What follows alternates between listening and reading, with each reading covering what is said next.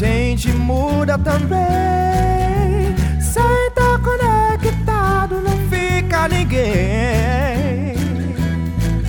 Pra falar, pra escutar, explodir e debater.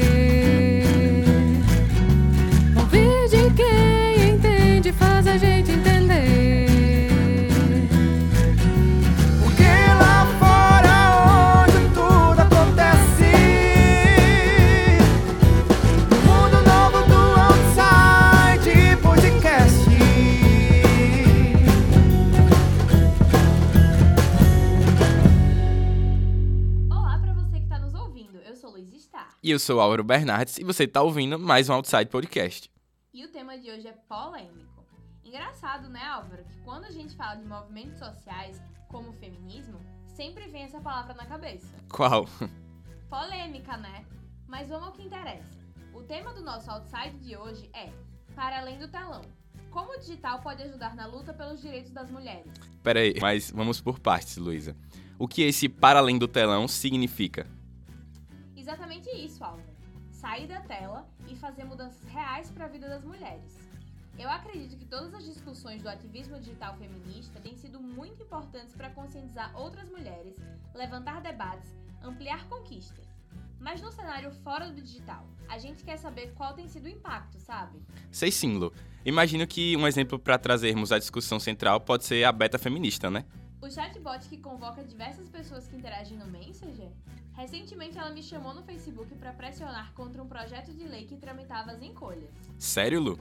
Eu acho que esse realmente é um bom exemplo de como interferir fora das telas através das telas, né? Pois é, Álvaro, e esse é só um exemplo de outros projetos que já foram congelados para votação através da intervenção da Beta. A Beta foi criada pelo coletivo Nossas. A equipe do Outside tentou contato com o coletivo, mas a gente não teve resposta. Ah, que pena, Lu. Mas se a gente não tem o coletivo aqui com a gente, em compensação, a gente traz convidados de peso para discutir com diferentes pontos de vista o impacto desse ativismo digital nas relações de gênero. E esse exemplo fenomenal da Beta como forma de repercutir fora das telas também. Pois é, Álvaro. Eu acho que elas vão conseguir nos esclarecer melhor a partir de diferentes pontos. Então, vamos deixar de enrolação e apresentar logo. A primeira entrevistada é alguém que a gente conhece bem proximamente. É a nossa colega da comunicação, Lívia Regina, ou Lívia Queen, segundo o Instagram dela. Além de estudante de comunicação social, Lívia iniciou um projeto recentemente que tem justamente essa ideia de sair do âmbito digital e refletir também em ações fora dele que impactem a vida de outras mulheres Lu, qual é o nome do projeto mesmo? é o feito de mulher, Álvaro. E para colaborar com o ponto de vista mais teórico do campo científico mesmo, a nossa segunda convidada para falar com a gente é a doutora Elza Ferreira, que tem um Lattes, mais um Lattes, hein? Mas eu vou resumir aqui, tá? Doutora Elza possui graduação em licenciatura Letras Português pela Universidade Federal de Sergipe, mestrado em Ciências da Educação pela Universidade Lusófona de Humanidades e Tecnologias, reconhecido pela UFBA, doutorado em Educação pela UFES, com estágio de doutoramento na Universidade Lusófona de Humanidades e Tecnologias. Atualmente, ela é professora do Instituto Federal de Educação, Ciência e Tecnologia de Sergipe, o IFES. É professora permanente do quadro de docentes do mestrado profissional em Educação Profissional e Tecnológica, líder do grupo de pesquisa Educação Profissional do IFES, registrado no CNPq. É membro do Centro de Estudos Interdisciplinares em Educação e Desenvolvimento da Universidade Lusófona de Humanidades e Tecnologias. Seus interesses em pesquisa relacionam-se aos temas relações de gênero, educação profissional, literatura, ensino da língua portuguesa e psicanálise. Nossa, bastante coisa, né? Sejam bem-vindas, meninas! Agora vamos conversar um pouco mais sobre essa relação mídias sociais, gênero, feminismo, direito de nós mulheres, várias coisas, né? Para começar, eu quero saber do início mesmo. Elza, você acredita que as mídias sociais amplificaram as discussões de gênero? E quais mudanças significativas você acha que ocorreram das discussões passadas para de agora? Os estudos de gênero avançaram bastante nas últimas décadas. Praticamente, esses estudos se reduziam à academia, no discurso acadêmico, no discurso científico, e de lá para cá, junto com as ideias dos movimentos feministas, os estudos de gênero começaram a se difundir. Essa difusão, com certeza, as mídias tiveram um papel muito importante. Através das mídias, nós começamos a espalhar O que, que é gênero? Gênero como construto social, gênero como construto político. Isso é, isso é muito importante, é salutar mesmo dizer. O que, que mudou nos últimos tempos? Bem, antes a gente estava preocupada em ver a questão de, de gênero como muitas vezes uma oposição. Era visto como uma construção histórica do homem, uma construção histórica da mulher, mas normalmente era colocado como oposições. Hoje não. Hoje nós sabemos que os estudos de gênero apontam mais para a questão do discurso para a questão da posição. Então, homens e mulheres, eles trocam de papel, eles trocam de função, eles trocam de posição, eles trocam de discurso o tempo todo. Então, o que nós temos todos os dias são posições discursivas. E como é que aparece isso na mídia? Veja, nem sempre a mídia é progressista. Nem sempre a mídia compreende as transgressões do discurso. Muitas vezes a mídia ela repete um discurso conservador, ela repete um discurso que se arrasta desde as compreensões que se tinham do, do patriarcalismo. Explico. Muitas vezes a mídia ela difunde a ideia de mulher com uma ideia de feminilidade, como se beleza, por exemplo, fosse um atributo exclusivamente feminino e sendo um atributo feminino, é, a mídia destaca isso atribuído à mulher. Ora, o que a gente sabe hoje é que beleza não é necessariamente uma exclusividade feminina. E a feminilidade, ela pode estar presente em um homem, em um macho, como você quiser bem chamar. Então, a, a, esses discursos de feminilidade, de masculinidade, de beleza, de estética, eles podem transitar tanto no universo das mulheres quanto no, no universo dos homens, é, compreende?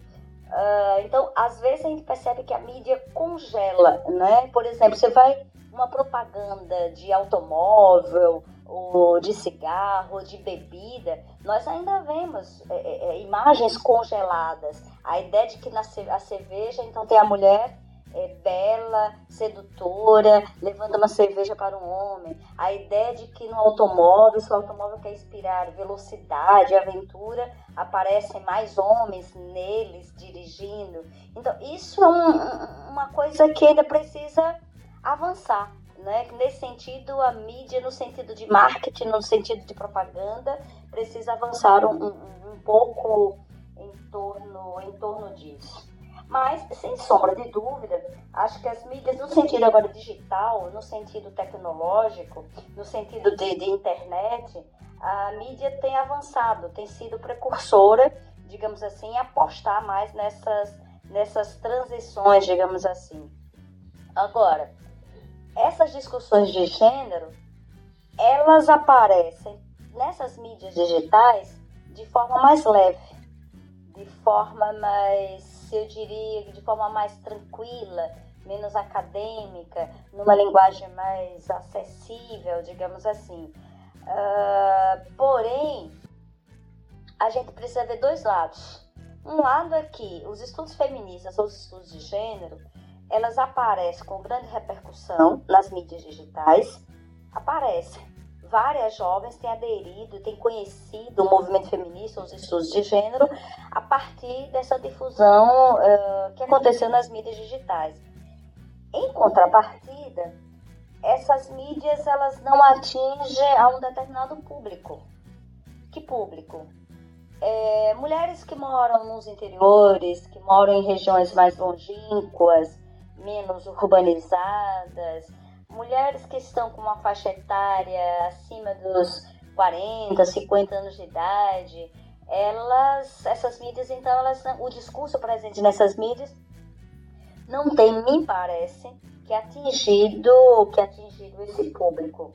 Mas eu, eu, eu preciso realmente frisar que os estudos de gênero saem da academia com esse, com esse viés formal, acadêmico, é, sociológico, né? E vai, esse discurso vai para as mídias em um tom mais sutil, em um tom mais leve. E isso repercute de forma agradável. Sem contar que quando a gente pensa nos estudos de gênero da academia, a gente não associa muito a colorido, né? Ao visual. E as mídias não, pela sua própria natureza, digamos assim, trabalha bastante com a questão da música, trabalha bastante com a questão, uh, com a questão das cores. Isso é, isso é muito bacana, isso é, é essencial, eu diria, né? É formidável porque em torno disso a gente tem observado que, que várias mulheres né, conseguem, inclusive, acessarem, acessarem o discurso em torno do, do gênero é, de forma mais fácil, de forma mais facilitada, digamos assim. Agora, o que, que a gente espera? A gente espera que isso não se restrinja a um determinado público. Isso possa avançar, né, sem cansar, digamos assim. Qual é o medo disso? O medo que eu, o medo que eu tenho, o receio que eu tenho, é que em meio a esses avanços, de repente apareçam estereótipos. E esses estereótipos também fiquem fortes. Por exemplo, nós estamos atravessando um momento político em que determinado partido, determinado candidato, determinado governo se apropriou muito das mídias digitais. Mas o fato de se apropriar das mídias digitais por si só não significa um avanço, não significa um progresso, não significa adesão a causas é, políticas que sejam progressistas e bem-vindas ao universo feminino, aos estudos de gênero. Ao contrário, essa, essa mesma mídia, esse mesmo discurso que aparece nessas mídias digitais, é, pode ser um discurso conservador, pode ser um discurso violento, pode ser um discurso de ataque. Então, eu tenho esse receio de que esse discurso se prolifere, mas que não atinja é, justamente o viés que a gente quer, que é o viés de igualdade, que é o viés de equidade, que é o viés de, de respeito, né, de diversidade e tudo mais. Sim, eu compreendo muito bem, Elsa. E eu acho importante essa fala da Elsa porque agora a gente meio que subutiliza o impacto que as mídias tradicionais ainda têm na sociedade, né? A pergunta é: quem são as pessoas impactadas pelos discursos nas mídias sociais? Realmente tem incluído a todas? Então, Lívia, o que você, enquanto feminista, tem interpretado desse cenário? Você tem esse mesmo receio da Elsa?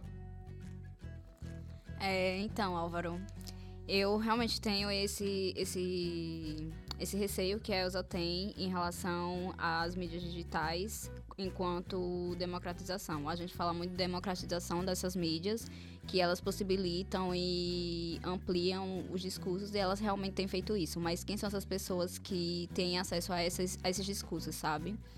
É, nos estudos que, que eu tenho feito de gênero e relações de, de poder, algoritmo e etc., a gente percebe que ainda estamos muito enclausurados nas nossas bolhas. Então, os algoritmos, eles retroalimentam a, as nossas próprias crenças, né?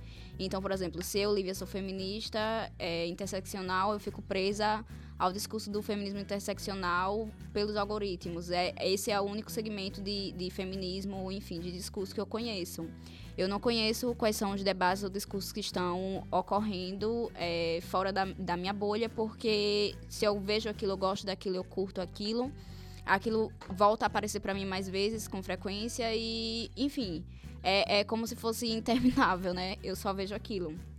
É, e aí a gente também, é, principalmente a gente que tem acesso, acaba não prestando atenção de que sim as mídias de massa, os meios de massa, eles ainda influenciam e pautam, agendam, né, como diz a teoria, a, as discussões de sociedade, principalmente aqueles em que a, a internet ainda não chega, né? Então, bairros periféricos, é, cidade do interiorzinho, coisas, enfim, lugares assim onde a internet ainda não não é tão disseminada, ela ainda é muito pautada pelo que a mídia tradicional fala e a gente meio que parou de, de prestar atenção nisso, né? Então, a gente não faz tanta pressão mais sobre os discursos dessa, dessa mídia tradicional e essa reprodução do estereótipo, como ela tá, sabe? É, o que é que tá passando na TV, o que é que tá sendo reproduzido na novela, como é que a, as mulheres estão sendo representadas, como isso tem impactado no, no âmbito do real. Outro dia eu ouvi de, um, de algumas adolescentes, assim, um discurso na rua, em que elas falavam de relacionamento abusivo, e eu, nossa, essa discussão chegou para adolescentes. Eu, na minha adolescência, não falava sobre relacionamento abusivo, eu não sabia o que era isso, mas uma delas disse que estava com raiva da menina porque ela estava num relacionamento abusivo. Tipo, o cara tinha um relacionamento abusivo com ela, era abusivo com ela e a outra tava com raiva dela. Então, assim, é, qual realmente o, o impacto desse, desses discursos na, na vida delas, sabe? No, no âmbito do real, assim. Como elas têm reagido e, e interagido entre si a partir desses discursos e da de- disseminação deles. Então, eu realmente acho bem preocupante. Assim, né? Eu não pesquiso muito sobre o tema, mas é perceptível, acho que pra qualquer pessoa, como isso realmente tá reverberando fora, né? Eu acho que os discursos que a gente tem contato hoje em dia na internet, de feminismo, de outros tipos de ativismos digitais, a gente vê que pessoas que a gente nunca imaginava também estão comentando sobre isso. Eu estudei numa escola também, durante o ensino médio, durante o ensino fundamental, onde a gente não tinha a presença desses discursos entre as minhas amigas, entre as pessoas que eu conhecia. E era uma escola muito padrãozinho, muito classe média, enfim. E hoje, assim, olhando pra quem estuda lá e pras pessoas que estão lá, eu até tive um pouco de um choque, assim, porque a gente vê que a diversidade é maior e não necessariamente porque a gente tem diferentes tipos de pessoas ou diferentes pessoas de classes, não é isso. Mas é porque as pessoas elas estão se aceitando mais, as meninas elas estão mais empoderadas, elas aceitam melhor seus corpos, seus cabelos. Elas têm essa luta, eu acho que traz pro real, né? Eu acho isso muito importante, realmente. E eu acho que isso das bolhas também é uma coisa a se prestar atenção, porque a gente não tem como fugir disso, eu acredito. Nem na, na nossa vida real a gente sai disso, né? A gente tá ali perto das pessoas que a gente concorda, perto das pessoas que a gente conhece a opinião e compartilha. E realmente é, um, é uma linha muito tênue entre o que a gente se aproxima porque a gente quer e o que a gente se aproxima porque é o que existe, né? E agora eu quero saber de você, Elza. Tomando como exemplo o chatbot beta feminista, você acha que de fato ele tem sido efetivo na luta pelos nossos direitos ou acaba sendo só um meio provisório de exercer o ativismo através de uma plataforma? É, como é que eu diria? É uma tecnologia com uma perspectiva progressista.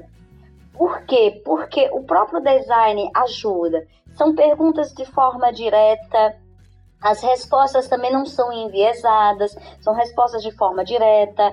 Há uma associação dessa plataforma é, com uma perspectiva de uma perspectiva política, mas uma perspectiva política no sentido até institucional aparece, porque aí, aí existe ali informações que são informações que a gente encontra em instituições e que muitas mulheres, por exemplo, não teriam acesso ou ficariam acanhadas de se dirigirem a elas, mas, digamos assim, nesse, nessa plataforma, nessa uh, no beta feminista, né, esse, não sei se a gente pode chamar de robô, de dessa interação, digamos assim, né, com essa com essa criação, com essa ficção que a gente tem ali, é uma interação que tem ajudado bastante. Então eu conheci, achei bacana, achei legal, imediatamente eu até mostrei, né, levei para a sala de aula. Só que assim, é, quando eu mostro para a sala de aula, o público com que eu trabalho é um público jovem.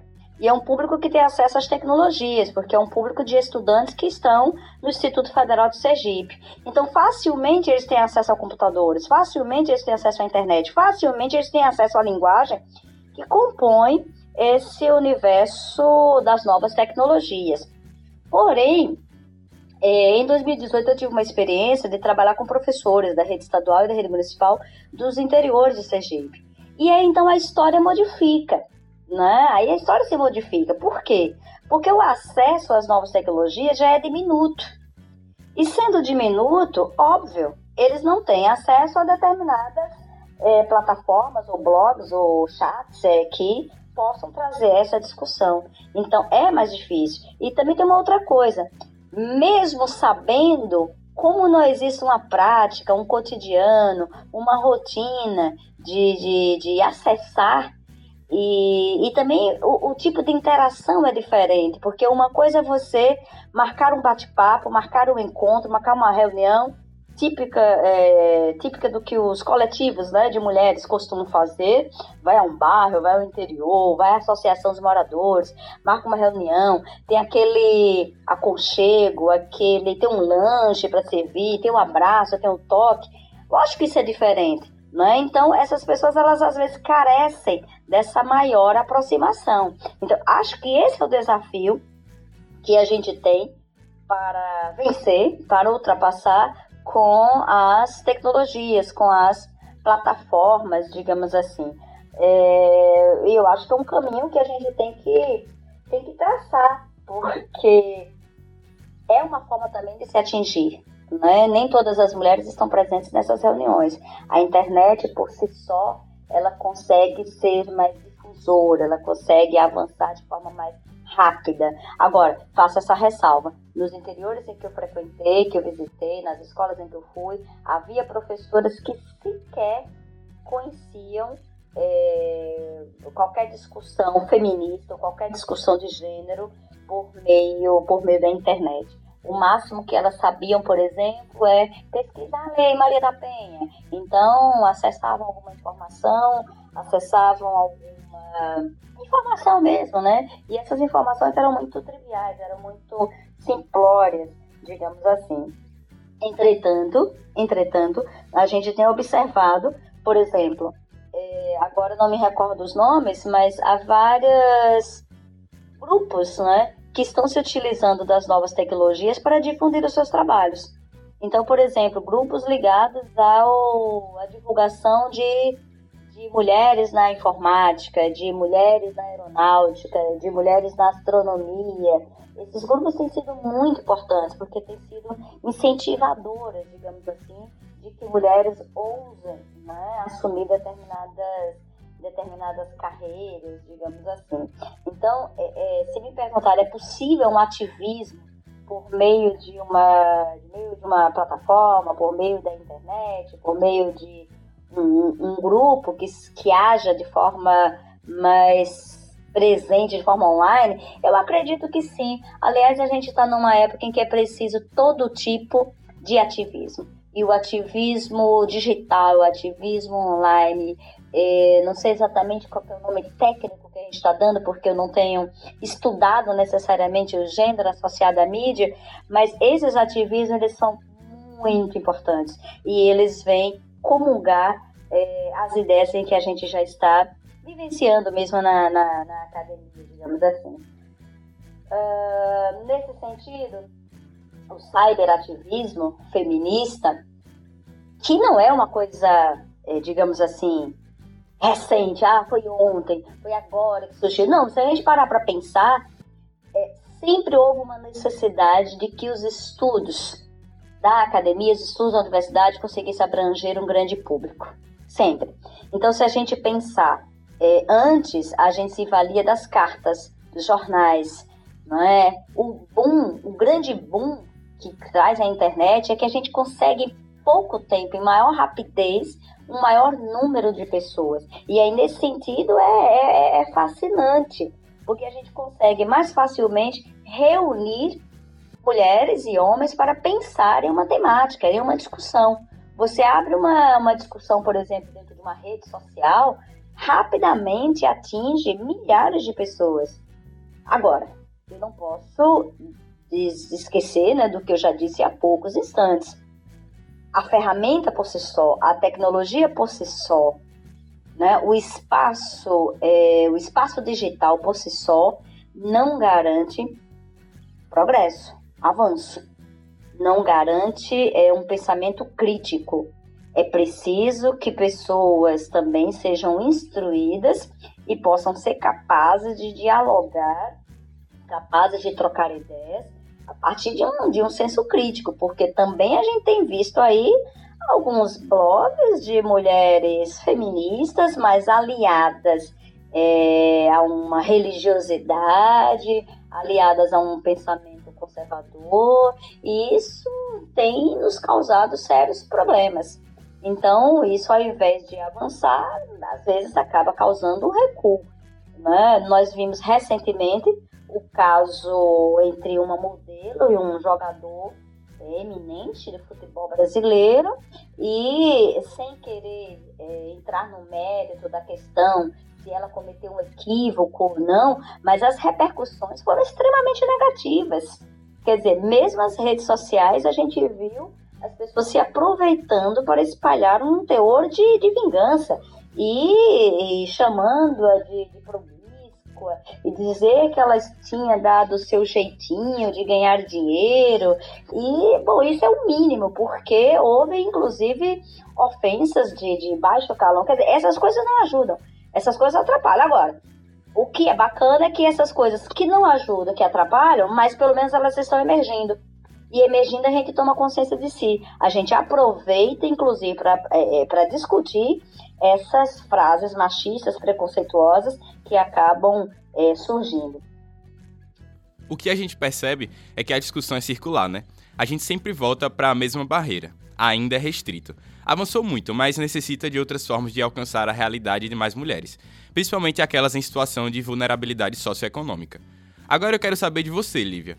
O que você acha disso também? É, então, como eu concordo bastante com a Elsa, mais uma vez, é, como sempre. Eu venho de uma realidade similar, em que eu não tinha muito acesso à, à, à informação, entendeu? E nessa, nessa minha realidade, é, o discurso ele era muito restrito a, a, esse, a esse padrão, assim. É, TV, é, novela, é, jornal, o, o que o professor dita dentro da sala de aula e, e, o que a gente conversa na escola. Era isso que eu sabia. Eu morava no interior e a, o que eu aprendi era o que era passado da minha mãe, o que foi passado para minha mãe, que foi passado é, para minha avó, foi passado para minha bisavó. Assim, um ciclo infinito e quase inquebrável. E aí, quando eu saio desse, desse círculo, desse meio, é, de ausência de acesso mesmo é que eu começo a ver outros horizontes, né? E ainda acho que vejo pouco, poucos horizontes. Ainda acho que estou trancada em um, um, um, ciclo infinito que eu acredito sim ser muito relacionado à questão socioeconômica. É, quando eu morava no interior, eu não tinha muito acesso a, sei lá, ao computador, porque, enfim, não tinha o computador em casa, que é, é derivado de não ter o dinheiro para ter o computador, sabe? É uma questão cíclica, assim. É, o, o, o, os empregos que, que os meus pais tiveram, que vieram. Enfim, eu estou entrando no, processo histórico mesmo. que vieram de um quilombo, que vieram de. que o quilombo veio disso e daquilo, enfim, um processo histórico do Brasil.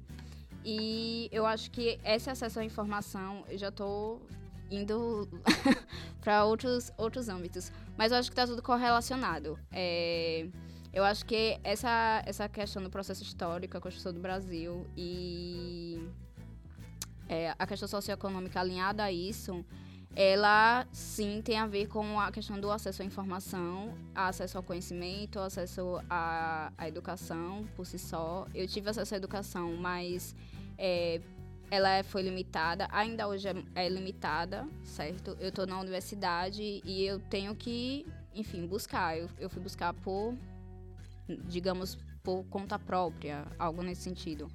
Estímulo de, de alguns professores, etc. Então, quando você tá nesse meio, você já sente que ainda é um, um acesso restrito a esse tipo de informação. Imagine só é, enfim, mulheres em outras situações, né? Então eu concordo muito com essa fala da Elsa em relação à restrição mesmo do, do acesso à informação sobre discursos de gênero e, enfim, discursos feministas. É difícil a gente julgar é, essa, essas mulheres por, por, essa, por esse acesso, certo? Outro dia eu vi um vídeo na internet em que a, uma, uma mulher que vendia o, o coco dela na praia foi xingada por um adolescente que disse que ela não era empoderada. E aí ela disse: Ah, mas por que você está dizendo que eu não sou empoderada? Eu tô aqui, tô vendendo o, a minha água de coco e você tá aí dizendo que eu não sou empoderada. Meu amor, empoderamento para mim é, é fazer o meu, é dar o meu corre, é ter o meu dinheiro. Então, assim, é muito complicado hoje em dia você exigir é, dessas, dessas mulheres, enfim, de outros grupos que existe essa, esse conhecimento, essa, esse, esse posicionamento, essa militância, quando essas pessoas até ontem não tinham acesso ou ainda não têm, sabe, a esse, esse tipo de conhecimento. Eu acho realmente muito complicado. Se até ontem eu não tinha e ainda estou nesse processo de aprendizado, mesmo eu que estou aqui na academia, imagine só as pessoas que tá ali, tem que trabalhar, tem que dar o, o corre delas, sabe? Então é bem complicado. Assim, então, eu acho que é isso que Lívia falou, né? É muito pertinente, realmente, esse comentário. É, eu acredito que uma coisa, assim, fundamental, essencial, básica, é a gente sempre lembrar de que o, né, o nosso conhecimento e as nossas ideias e a nossa militância, ativismo, sempre tem que ser pensando nas vivências das outras pessoas, eu acredito. Porque não adianta nada, quer dizer, até pode adiantar, mas não vai ser tão efetivo se eu tenho um conhecimento e eu construo todas minha, minhas ideias, eu penso que aquilo ali que eu tô fazendo tá mudando o mundo, mas eu parto de uma vivência minha, que é mais privilegiada, e tento aplicar isso a outras mulheres que não tiveram a mesma coisa que eu tive, sabe? Talvez eu chegue pra alguém e fale, ah, você não deve fazer isso, mas às vezes é tudo que aquela pessoa conhece e aquela é a realidade dela. Então, como é que eu vou falar pra alguém o que ela deve fazer, o que ela não deve fazer, baseado na vivência que só eu tive? Eu acho que é muito importante que a gente realmente, tipo, pense nas diferenças e nas, nas diferentes experiências que as pessoas têm, que as mulheres têm. E que a gente consiga realmente, tipo, incluir todas essas experiências, todas essas vivências, de uma forma que todas as mulheres consigam ser empoderadas e consigam ser independentes e consigam ser o que elas quiserem ser, baseadas no que elas viveram, né? Que não adianta nada a gente também sair de um ponto onde a gente tem mulheres que não podem fazer isso, que não devem fazer isso, para um ponto onde todas as mulheres também devem fazer aquilo. Enfim, acho que a gente não chegaria num lugar muito positivo. E eu acredito também que é, essas discussões também elas vão muito além disso. Tipo, claro que tem pessoas que não têm acesso à informação, mas aí tem pessoas que chegam na universidade e que estão ali escutando professores falando conversas muito científicas e muito acadêmicas que às vezes não tem a ver com a realidade daquela pessoa, sabe? Então ela vai aplicar aquilo de que forma? Ela vai ouvir a pessoa que tá em casa falando para ela como deve ser feito, ela vai ouvir um professor que não compartilha da experiência e da vivência que ela tem, falando para ela o que ela deve fazer. É muito complicado, é muito diferente, né? Então eu acho que, sei lá, a gente tem muitos pontos contrários e muitas lacunas para preencher. Então, Elza, no campo da pesquisa, você tem visto muita movimentação sobre esse tema do ciberativismo feminista?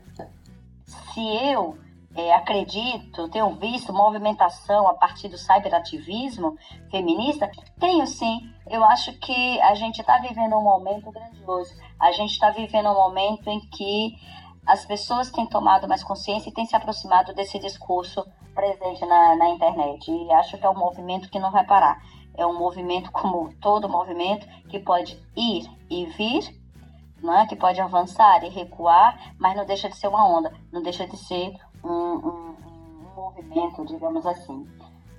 Realmente, Elsa. E é bem perigosa essa questão de considerar todo o discurso do movimento como homogêneo, porque tem alguns que parecem mais ir contra, né? Mas o positivo é que nesse novo suporte de mídia, quando surge um movimento, acaba reverberando numa onda contrária. Lívia, para você, como tem sido tentar seguir os mesmos passos que a beta feminista?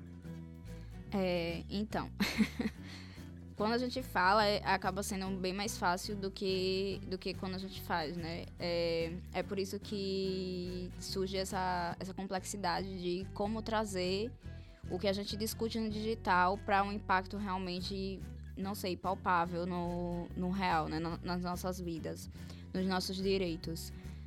Porque quando a gente fala, tá, ok, o discurso, ok, gerou discussão, mas na hora de colocar em ação é muito difícil, realmente muito difícil. E aí, buscando esse. esse seguir os mesmos passos da Beta, que inclusive é uma iniciativa que eu admiro muito, não só pela inovação de usar um suporte que era usado para puro cunho comercial para o ativismo, é, eu acabei criando o Feito de Mulher, né? Junto com outras mulheres incríveis, maravilhosas. É, são mais de nove mulheres. Enfim, antes tiveram outras ainda que colaboraram. É, e a gente criou o, o, Feito de Mulher com esse intuito, de não ter só uma discussão digital, ele ter também uma discussão fora dele e criar um espaço fora dele também de discussão.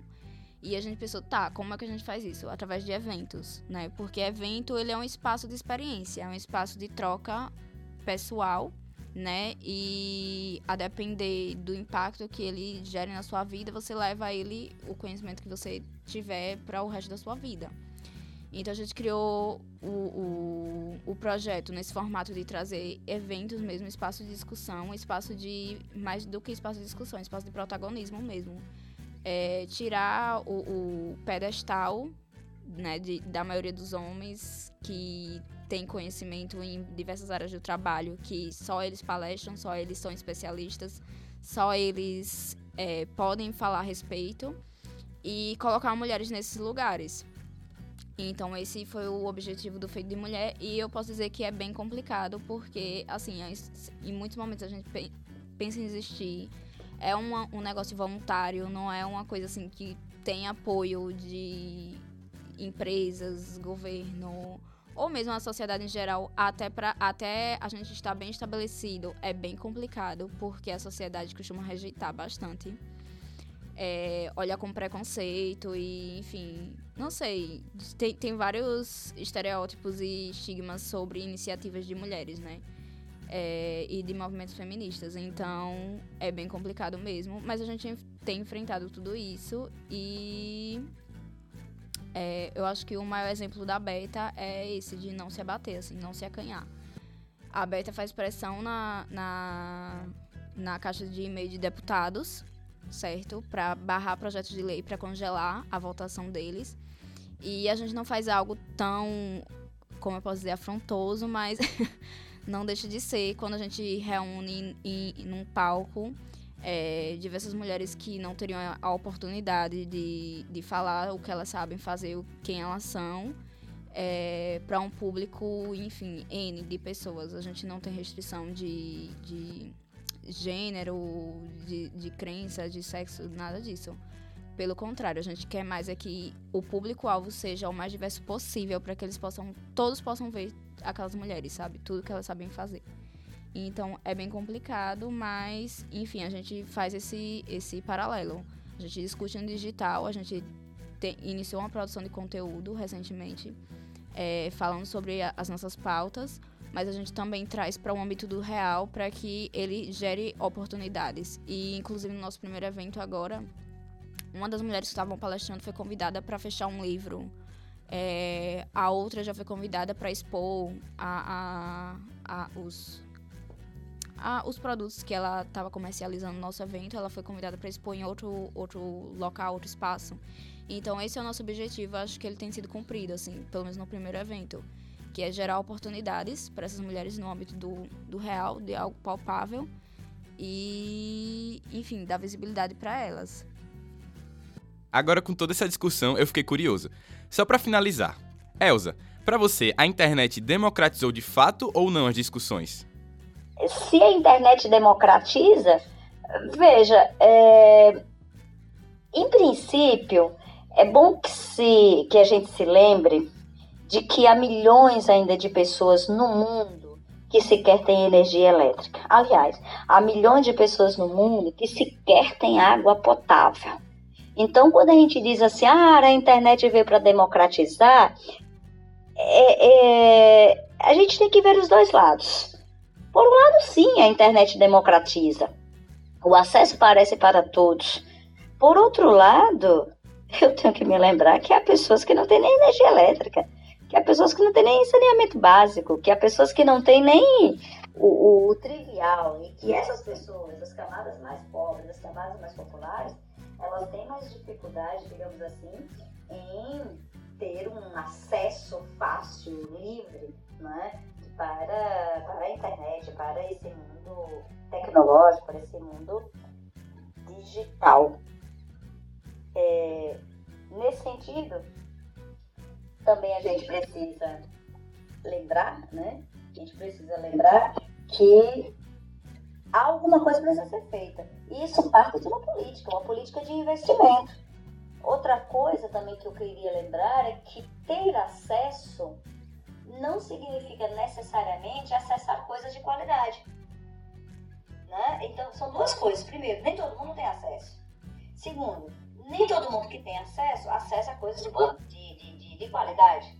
Nem todo mundo que tem acesso fica sabendo desse, desse ativismo, por exemplo, fica sabendo do feminismo, por exemplo. Por quê? Porque também se a mídia fala dos feminismos existentes, também essa, nessa própria mídia podem aparecer é, preconceitos, podem aparecer, é, por exemplo, vou tentar dar um exemplo bem, bem simples. Quando você fala, ah, sou feminista, pode vir logo à cabeça de que você é uma, uma mulher chata, uma mulher contrária aos homens, uma mulher que quer que as mulheres ultrapassem é, os homens, etc. Dizer, isso tudo é clichê. Isso tudo é frase feita. E essas frases feitas, essas frases clichês, elas também são difundidas pela mídia. Então, de novo, eu bato na mesma tecla. Acho que a gente está vivendo assim, período, um período uma, uma época de democratização de informações, de democratização até de conhecimento, mas é preciso que esse conhecimento seja mesmo conhecimento, como produção, né? como produção de sentidos, inclusive. Uh, mas a internet está aí para a gente romper com as bolhas, digamos assim, né? romper com os guetos, digamos assim. Quizá um dia a gente possa ter ideias menos preconceituosas, né? ideias mais livres, ideias em que a gente possa perceber que essa ideia de homem e de mulher não pode ser tão estática, né? Os homens são livres para serem femininos, as mulheres são livres para serem masculinas. Se é que esse conceito de masculino e feminino vai durar aí tanto tempo. O que, que me diz? Um mecânico é, é atributo? Estudar mecânica é atributo masculino? Estudar enfermagem é um atributo feminino? Quem disse isso? Onde é que isso está escrito? É? Ou seja, é uma coisa que está na cultura, mas a cultura é movimento. Ela pode ser alterada. E nesse sentido, as mídias elas estão diretamente na nossa cultura e estão, de uma certa forma, também ajudando a alteração disso tudo. Poxa, eu concordo demais com você, Elza. Então, meninas, foi um prazer bater esse papo com vocês aqui no Outside. E esse assunto realmente rende pano. Eu espero que a gente possa dialogar outras vezes por aqui ou fora daqui. Então, eu que agradeço, gente. Obrigada, Álvaro. Obrigada, Luísa. É um prazer estar aqui com vocês. E espero que todos que estejam nos ouvindo possam refletir um pouco a respeito. É uma discussão muito válida para roda de amigos ou seja lá, roda de família. Né, eu queria agradecer aí a Luísa e o Álvaro, né, que são os nossos locutores, né, que são fazem parte da organização desse podcast. E dizer que as minhas expectativas como pesquisadora, como mulher, como feminista, é de que mesmo pelo período meio sombrio que estamos atravessando né, no nosso país, com algumas ideias conservadoras sendo expostas, inclusive pela mídia, mas que a gente possa avançar que mais mulheres tenham acesso aos blogs, mais mulheres tenham acesso a plataformas, mais mulheres conheçam, é, conheçam textos digitais ou não que possam esclarecer as suas dúvidas e que elas possam enfrentar os desafios sem estar com a pecha de que é uma mulher rebelde só porque, por exemplo, está pilotando um avião. Nada a ver. Que isso seja uma coisa normal. Que essas profissões, esses desejos parem de ter uma, um script que diz que é masculino e que diz que é feminino. A gente está vivendo um mundo de mudanças, de transições e o que deve ser sempre, na minha opinião, levado em conta é o desejo e, como diz o Freud, né, como diz o Lacan, como diz a psicanálise, todo desejo é subversivo. Então, estamos aí para isso. Meu muito obrigada a todos. Não imagina, a gente que agradece demais a participação de vocês. E aí, Álvaro, o que achou da fala das meninas? Então, eu achei bem enriquecedor, é tipo muito pertinente e eu acho que a gente tem que discutir realmente sobre isso assim, trazer, como o Lívia falou, né, trazer à tona o, a discussão para várias pessoas, não só aquelas que têm acesso a, ao ativismo, assim, digital, no caso, a computadores e tal. E trazer isso, assim, mais pro social mesmo, como criação de eventos, como o projeto tá, lá, tá trazendo para N pessoas, para um público muito amplo, principalmente pra galera que, tipo assim, é, para homens, sabe? Pra galera que não sabe mesmo, que acha que Tipo, ah, quando faz esses eventos, tem que chamar, chama, assim, só os caras, não, não dá espaço, não é uma parada igualitária. E a discussão também é, do tema, sim, no geral, que é muito importante, sobre essa onde você tá ali na sua bolha.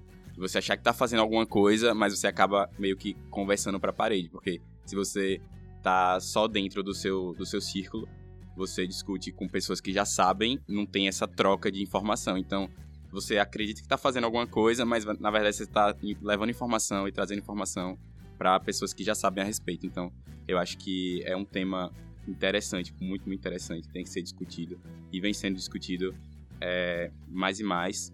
Assim, principalmente também é, através das mídias digitais, mas tem que trazer isso para fora e mostrar para a galera que ainda não tem conhecimento e conscientizar. Eu acho isso. É isso aí, gente. Eu também achei muito pertinente, muito importante. Foi uma discussão muito boa, né? A gente vê Uhum. diversos pontos de vista e diversas opiniões. E eu acredito que é por aí mesmo, né? Que se for no digital que a gente consiga atingir meninas que têm acesso a esse tipo de conteúdo e a esse tipo de informação, mas não sabiam que era daquela forma. E que fora do digital a gente consiga atingir as pessoas que têm interesse, mas que não tinham como ter acesso a esse tipo de conteúdo. Ou as pessoas que nunca nem ouviram falar, enfim. A gente tem diversas oportunidades, diversas maneiras de atingir essas pessoas. E eu acho que o importante é né, começar a fazer. Então, gente, esse foi mais um Outside Podcast com as nossas entrevistadas Lívia, Queen e doutora Elza Ferreira. A gente agradece a quem ficou nos ouvindo até aqui e esperamos que de alguma forma tenha provocado em vocês talvez o desejo de conhecer mais, de discutir com as amigas, com os amigos, com todo mundo sobre esse assunto, porque tem muita coisa para se falar sobre ele, né? É isso aí, gente. Fiquem bem e não se esqueçam de recomendar o podcast para os amigos. E para quem quiser acompanhar o projeto da Lívia no Instagram, o IG é feito de mulher. E o site da Beta é o www.beta.org.br. Até o próximo podcast.